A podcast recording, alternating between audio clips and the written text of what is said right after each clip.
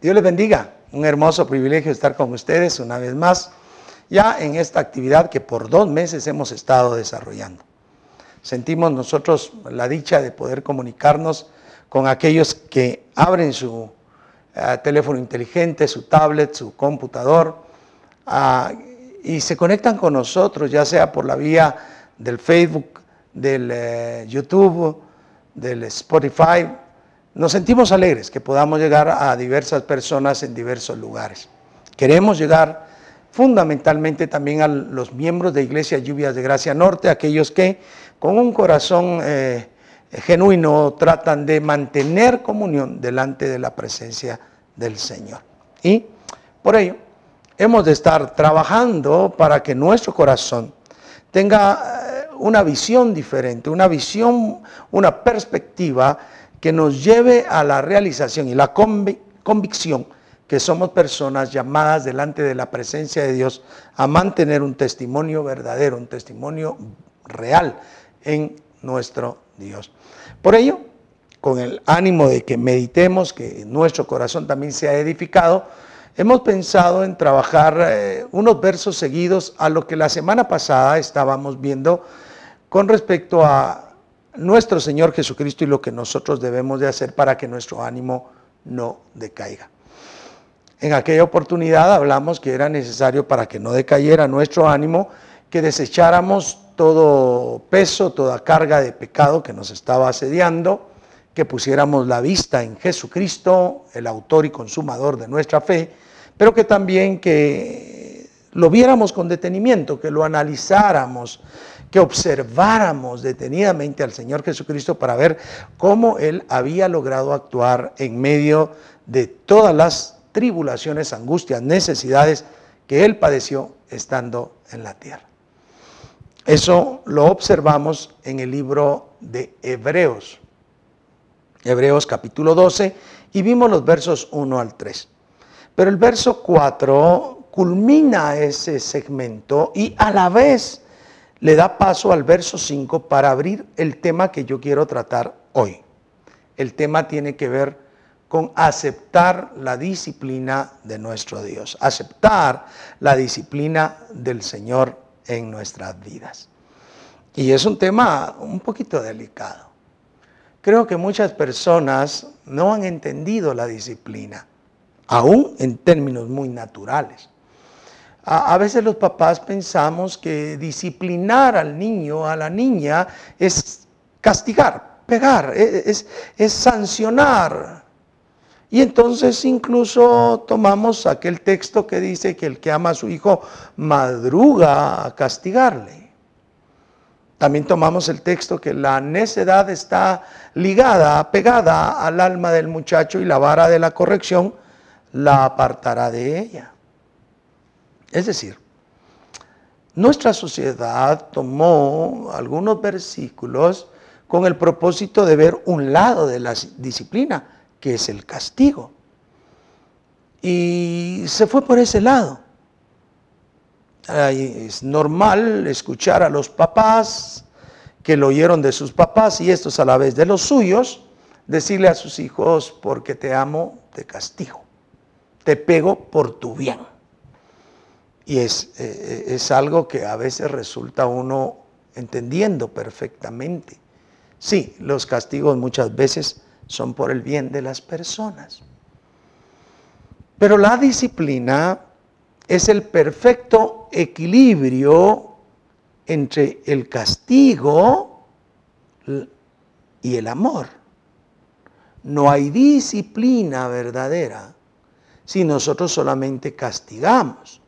Si solo castigamos, estamos haciendo en las personas un daño a su corazón, a su alma, si solamente les castigamos, podemos hacerlos reticentes al castigo, generamos en ellos una capacidad, un umbral de soporte tremendo. Y en ese umbral de soporte las personas necesitan cada vez un castigo superior más fuerte, más rígido, para ir entendiendo. Y muchas veces pareciera que solo de esa manera se les ha enseñado. Y llegan a, grandes, llegan a los trabajos y el jefe les llama la atención y ellos ya están bravos, se quieren pelear con el jefe. No son personas que puedan entender que la disciplina no solamente es castigo, es amor. El amor es la expresión genuina de darle valor al individuo, a la persona, por lo que es, por lo que representa ese individuo, no por lo que vale o por lo que hace. Cuando disciplinamos debemos de tener esa connotación, equilibrio entre el castigo, sí, pero con el amor. Estos dos conjugados nos darán una verdadera disciplina.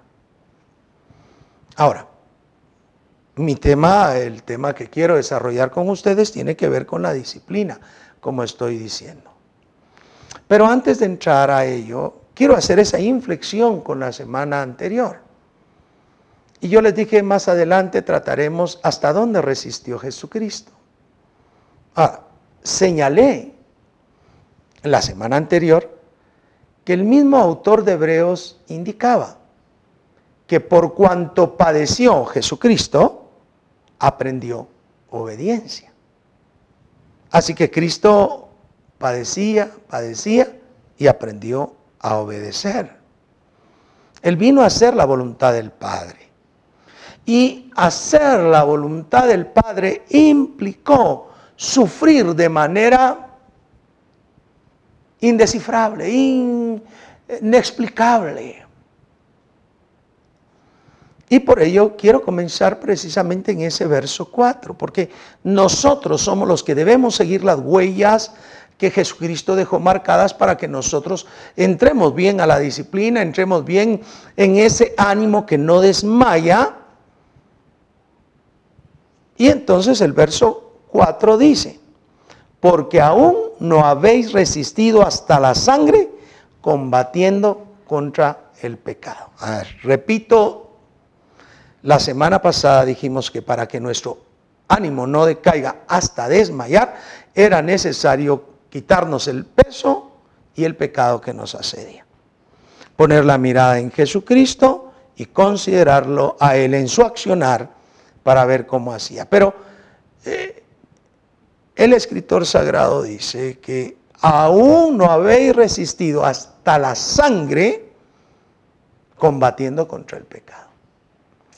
Jesucristo tuvo que soportar una cantidad de situaciones tremendas y ya la noche en que iba a ser entregado para ser crucificado, fue al monte del olivar con los discípulos y tomó a tres, los acercó un poco más y les dijo, velen y oren conmigo para que no caigan en tentación. Estos se quedaron allí. Él se fue más adelante, pero antes les había dicho a todos, mi alma está angustiada, yo estoy angustiado hasta la muerte. Él es el sumo sacerdote en quien nosotros tenemos confianza, en quien podemos asistir ante su trono de gracia porque Él fue tentado en todo según nuestra semejanza, pero sin pecado. Y en esa capacidad, en esa gloriosa capacidad de nuestro Señor Jesucristo de ser nuestro sumo sacerdote, estaba angustiado hasta la muerte. Y la escritura dice que al irse más adelante, angustiado él hasta la muerte, Oraba al Padre diciéndole, si es posible, pase de mí esta copa, mas no como yo quiero, sino como sea tu voluntad. Y está, estaba en ese grado de estrés que comenzó a sudar y su sudor era como gotas de sangre. Los evangelios dan testimonio de esa situación tan difícil, tan cargosa, tan dura, tan estresante en el Señor Jesucristo, su angustia era tal que su sudor era como gotas de sangre. Ángeles vinieron, lo servían, lo fortalecían, pero él sabía que dirigía sus pasos al Calvario y que entregaría su vida por el pecado de toda la humanidad y resistió el pecado hasta la sangre. Nosotros debemos aprender, queridos hermanos y hermanas, a resistir el pecado hasta las últimas consecuencias, hasta la sangre. Con suma facilidad, nosotros excusando ser humanos, nos damos licencias. Somos licenciosos con nosotros. Ay, es que ya no aguanté, ya no soporté. Yo no quería, pero, pero ya no pude aguantar. Y el escritor sagrado, poniendo de ejemplo a Cristo y poniendo la necesidad en nosotros de desechar el pecado, de poner la mirada en Jesús y de observarlo como Él lo logra hacer, nos dice, ustedes no han resistido hasta la sangre combatiendo contra el pecado. Necesitamos manifestar una realidad de vida. No es para un pequeño remanente, y quiero decírselo en el amor de Jesús. Yo sé que muchas personas dicen, ay, el pequeño remanente de la iglesia. No hay remanente en la iglesia. No existe. El remanente de la iglesia no existe. En el pueblo de Israel, en el pueblo israelita, allí hay un remanente fiel al Señor. El cuerpo del Señor Jesucristo está integrado por todos los salvos, por el sacrificio de nuestro Señor Jesucristo, quienes hemos confesado su salvación, quienes hemos confesado que Él es el centro de nuestra vida y no hay remanente. Es un cuerpo místico en 1 Corintios 12 se observa claramente señalar eso, en Romanos 12 también. En cuanto al cuerpo es uno y todos somos miembros los unos de los otros, unidos por las coyunturas, miembros los unos de los otros en particular. El cuerpo es uno, el cuerpo no es solo oreja, no es solo boca o nariz o cara, no, no. De hecho, la cabeza es Jesucristo. No hay remanente en la iglesia. Se es o no se es parte de la iglesia. ¿Somos redimidos por la sangre de Jesucristo o no lo somos? Pero remanente no existe. El remanente fiel de Israel continúa buscando, continúa trabajando, pero la iglesia toda debe de estar dispuesta, lista en todos los días de su vida para el advenimiento de Jesucristo. Entonces, si me estoy dando a entender todo ese cuerpo de Jesús, la iglesia, debemos estar resistiendo hasta la sangre. Alguien me dijo una vez con relación al año pasado que fue un año desordenado en las elecciones y que además hizo que multitud de líderes de las congregaciones se desvelaran como agentes de partidos políticos, metidos en las filas de partidos políticos, haciéndole propaganda a uno, haciéndole propaganda a otro. Y alguien me dijo, ¿y entonces quién es iglesia, hermano? Me dice, si estos todos, mire, ahí están metidos, hasta salieron a manifestar en contra del Tribunal Supremo Electoral, un montón de desorden. Y yo le contesté, la iglesia del Señor Jesucristo es la que está orando la que con un corazón cargado por todo este problema que está sucediendo, le está pidiendo a Dios, está humillando delante de su presencia, clama misericordia y pide la gracia de Dios, la piedad de Dios sobre todo nuestro pueblo. Y la persona me dijo, tiene razón. Porque yo lo único que pienso es que hay que orar. Hay que pedirle a Dios, y es cierto, hay cantidades de agrupaciones cristianas que van allí al parque central a orar a dos, tres, diez personas que hacen campañas de oración. Son gente dedicada a buscar de Dios. Y usted y yo debemos tener una oración ferviente para resistir, para velar, para cuidar. Pero usted no es remanente. Usted no es del remanente de Israel usted es parte de la iglesia. Y como ya señalé en alguna de estas prédicas, la iglesia es una, está integrada por todas las personas redimidas por la sangre del Cordero que le hemos confesado en todo el mundo, era nación y hay triunfantes y hay militantes. Ahí está usted, no, no hay remanente. Pero nosotros, en conjunto como cuerpo, hemos de estar resistiendo el pecado hasta la sangre. Ahora, esto es una antesala maravillosa, porque debemos resistir hasta la sangre el pecado, y si Dios nos disciplina por no haber resistido, porque fracasamos en alguna situación, debemos estar totalmente abiertos a la disciplina del Señor. Entonces, la primera instancia que nosotros debemos de tener como hijos de Dios es resistir el pecado hasta la sangre. Ese es el desafío que hay en usted y que hay en mí. Soportar el pecado. Nos tiemblan las piernas, nos tiemblan las manos, nos tiembla la boca por pecar. Pero debemos de permanecer firmes sin fluctuar en el llamamiento, en la salvación, en la profesión a la cual hemos sido llamados. Pero, como dice 1 Juan 1.9, que si hemos cometido pecado nosotros, si confesamos nuestro pecado, Dios es fiel y justo para perdonar nuestros pecados y limpiarnos de toda maldad. El capítulo 2 y verso 1 dice, hijitos, estas cosas os escribo para que no pequéis. Pero si pecado habéis cometido, abogado tenéis para con el Padre, a Jesucristo el Hijo. Entonces, cada uno de nosotros tenemos la gracia, la, bendición de poder acudir al Señor, no por estar cometiendo pecados deliberados o irle a decir al Señor, perdóname por este pecado, pero yo en mi interior estoy pensando continuar en ese pecado. No, es cuando nuestro corazón se ve rebasado y como dice la palabra del Señor, si el corazón os redarguye, mayor es Dios que vuestro corazón. Si el corazón no os redarguye, paz tenemos para con Dios. Entonces, el, hecho que nosotros podamos ser redarguidos por el Espíritu Santo es una esencial forma de manifestarnos ya Dios, esa relación de padre e hijo que nosotros tenemos con el Todopoderoso. Y entonces,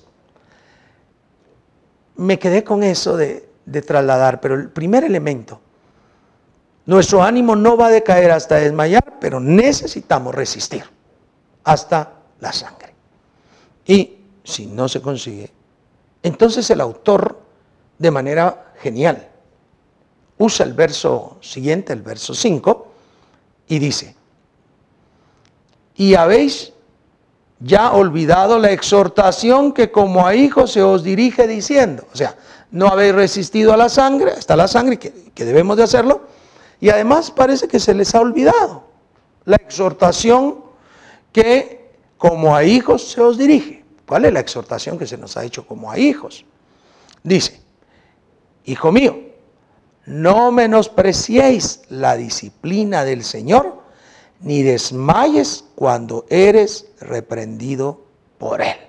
¡Wow! Como hijos, ¿eh? ¿se les ha olvidado resistir hasta la sangre? Por favor, resistan hasta la sangre. Pero no se olviden que como hijos el Señor nos dice, no menospreciéis la disciplina del Señor, ni desmayes cuando eres reprendido por Él. Dios al que ama castiga. Por eso les decía que tiene lógica, los papás le dicen, les decimos a los hijos, te pego porque te amo, te castigo porque te quiero, pues para tu bien. La disciplina del Señor debería de causar en nosotros una aceptación de la disciplina y no un menosprecio. Hay muchas personas, yo he escuchado personas que dicen, pues Dios está ensañando conmigo, mejor me dedico a pecar. Y entonces, ¿por qué se menosprecia la disciplina? Y desmayan, mm, ya no. Y aquí ya no, ya no duele porque llueva, sino por lo tupido, dice.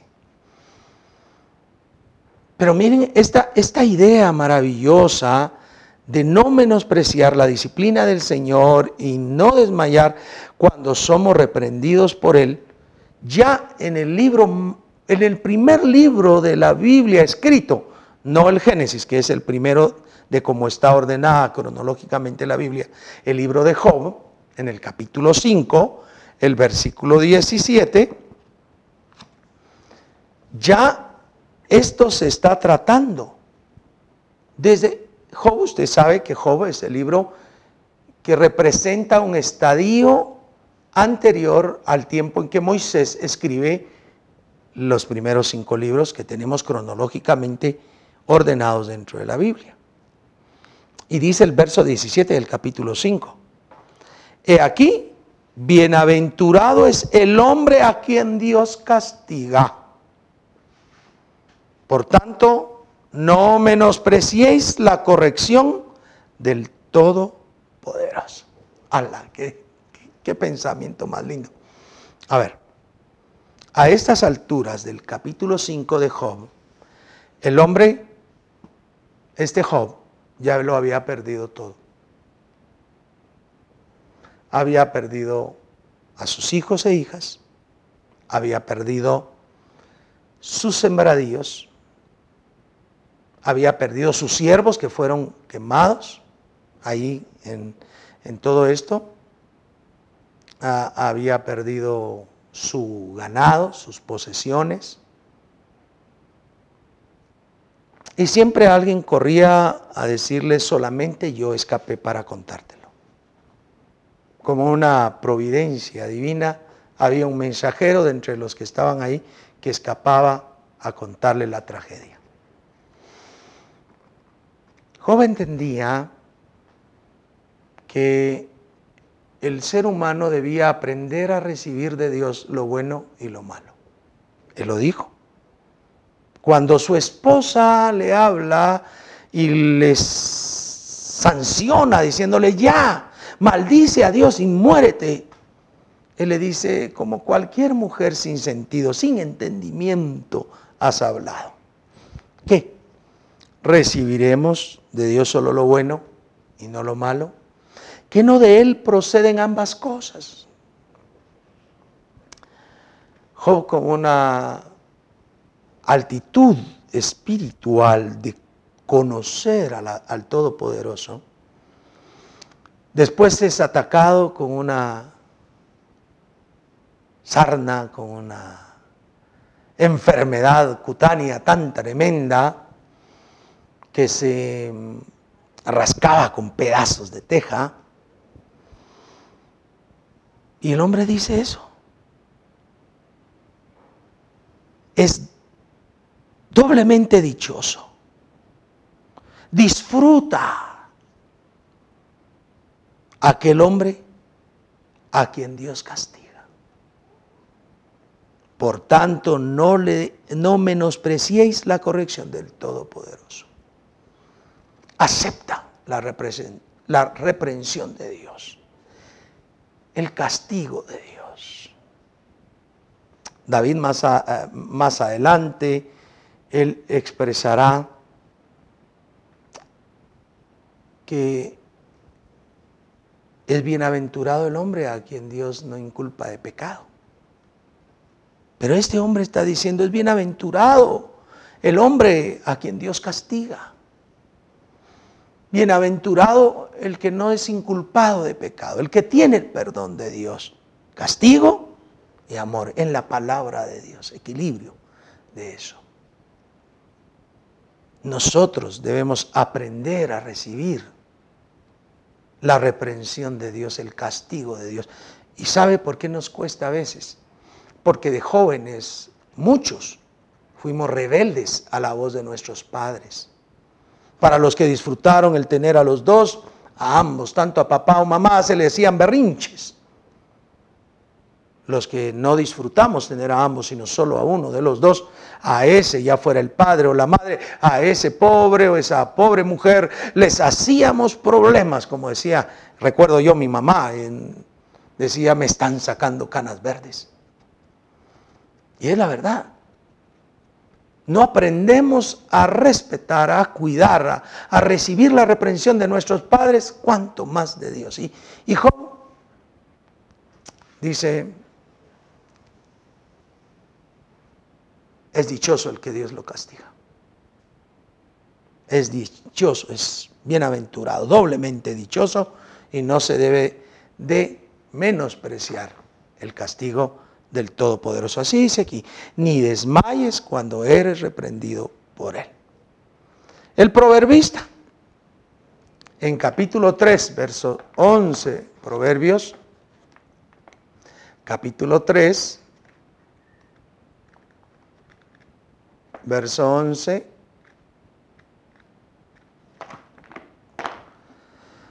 Vamos a ver, capítulo 3, verso 11 y 12 dice, no menospreciéis, hijo mío, el castigo de Jehová, ni te fatigues de su corrección, porque Jehová al que ama castiga, como el Padre al Hijo a quien quiere. Qué maravilloso. No menosprecies, hijo mío, el castigo de Jehová, ni te fatigues, no te desmayes de su corrección, porque Jehová al que ama castiga, como el Padre al Hijo a quien quiere. Qué, qué, fuerte.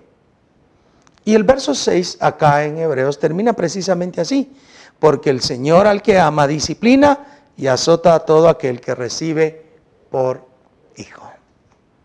Disciplina del Señor. A veces yo he escuchado tristemente personas que dicen, mire, yo no hice esto y no me ha pasado nada, estoy bien.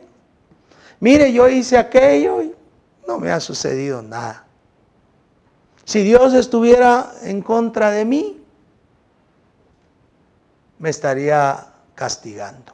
De hecho, hay, una, hay un mal concepto, porque cuando las personas pecan y le vienen situaciones adversas, están acogidos a la misericordia de Dios Dios, ten piedad, ten misericordia, que no pase nada, que no suceda nada. Pero hay quienes tienen el mal concepto, que hacen males y de repente uno los ha visto cometer pecados y uno les ha exhortado a volver al camino. Dios dice, no, Dios me ama, Dios me quiere, Dios no es de castigo, no es de juicio, así que, y no les pasa nada. Y lo único que está diciendo esa situación es que no es hijo, que no es hija. Porque Dios castiga al que ama, como el Padre azota al que tiene por hijo. Entonces, hay muchas personas que aunque uno les exhorte, les anime a dejar el mal camino, y a veces asisten a las congregaciones, a veces están allí, y déjenme decirlo, a veces tienen privilegios dentro de las congregaciones. Y ellos dicen, no pasa nada. Y duele el corazón ver a la gente menospreciar. Pero también existe otro mal concepto.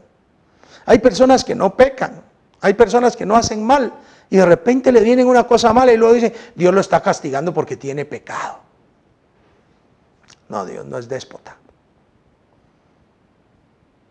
Dios corrige a su hijo, le endereza los pasos,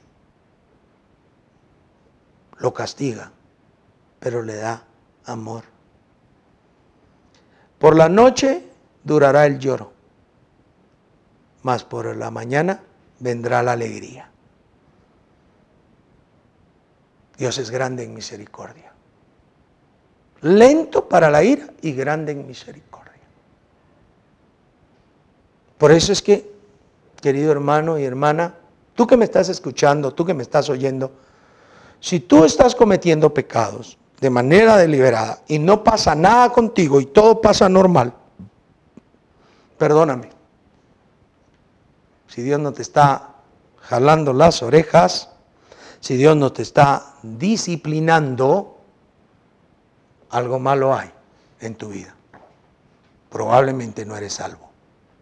Pero en ti, amado hermano, amada hermana, tú que, que, que luchas cada día, que te esfuerzas cada día por ser mejor, y de repente el Señor te jala la oreja, te castiga. No desmayes, no te aflijas, no digas Dios no me quiere. No, al contrario, observa la misericordia de Dios para contigo. Dios te está diciendo, eres mi hijo.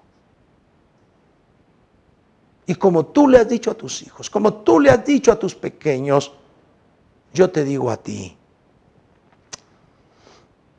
porque te amo, te disciplino y azoto aquel que es recibido por hijo. Y si Dios te ha recibido por hijo, por hija, te va a azotar si tú necesitas azotes. Te va a corregir si tú necesitas corrección.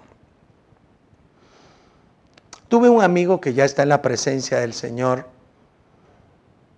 que él eh, era novio primero y después esposo de una prima de mi esposa. Y yo era creyente ya cuando lo conocí, pero este hombre no entraba a los caminos de Dios. Ah, era con muchos defectos. Con el tiempo conoce al Señor Jesucristo. Tenía poco tiempo de haber recibido al Señor Jesucristo. Él estaba estudiando auditoría, ya había cerrado auditoría y estaba trabajando en el departamento de auditoría de un sanatorio en la zona 5. Se metieron unos asaltantes, saber qué tanto dinero había ahí. Lo cierto es que él era el encargado de esa situación. Y le han dado un disparo en el ojo derecho. Le nuclearon el ojo, le salió la bala por acá en el cerebro. Este mi amigo, Rudy, en paz descansa,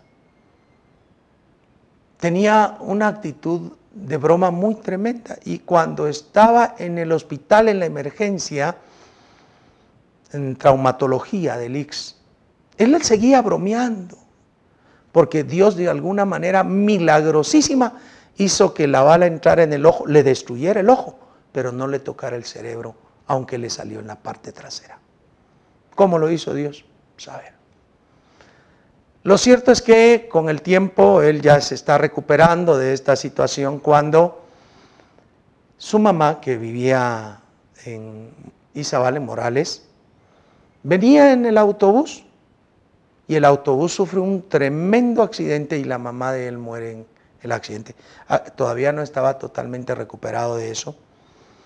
Y entonces, eh, cuando nosotros eh, le dimos el pésame, estuvimos con él fortaleciéndolo, se apartó conmigo y me dice, Juanma, ¿por qué me está pasando esto? Cuando yo no tenía a Dios, hacía de todo y no me pasaba nada. Porque ahora que me convertí, me están pasando cosas una tras otra, todas malas. ¿Qué es lo que pasa conmigo? Y le habían pasado otras cosas. Y yo le dije, lo que pasa es que hay que cambiarte mucho. Por eso te están pasando cosas. Y ciertamente él cambió. Aquella persona conflictiva, llena de cosas, cambió. No era perfecto, pero fue una persona que entendió el amor de Dios y comenzó a vivir de otra manera. Llegó a ser anciano de una congregación y cuando yo lo vi estaba bien con su familia, estaba integrado, porque al fin había encontrado a Jesucristo. Después partió con el Señor, muchos años después, y me queda a mí en el corazón, si Dios nos castiga, es porque nos ama. Si Dios te castiga, es porque te ama. No menosprecies el castigo del Señor, ni desmayes porque lo hace. Acéptalo y dale gracias, porque eres bienaventurado. Quisiera orar por ti.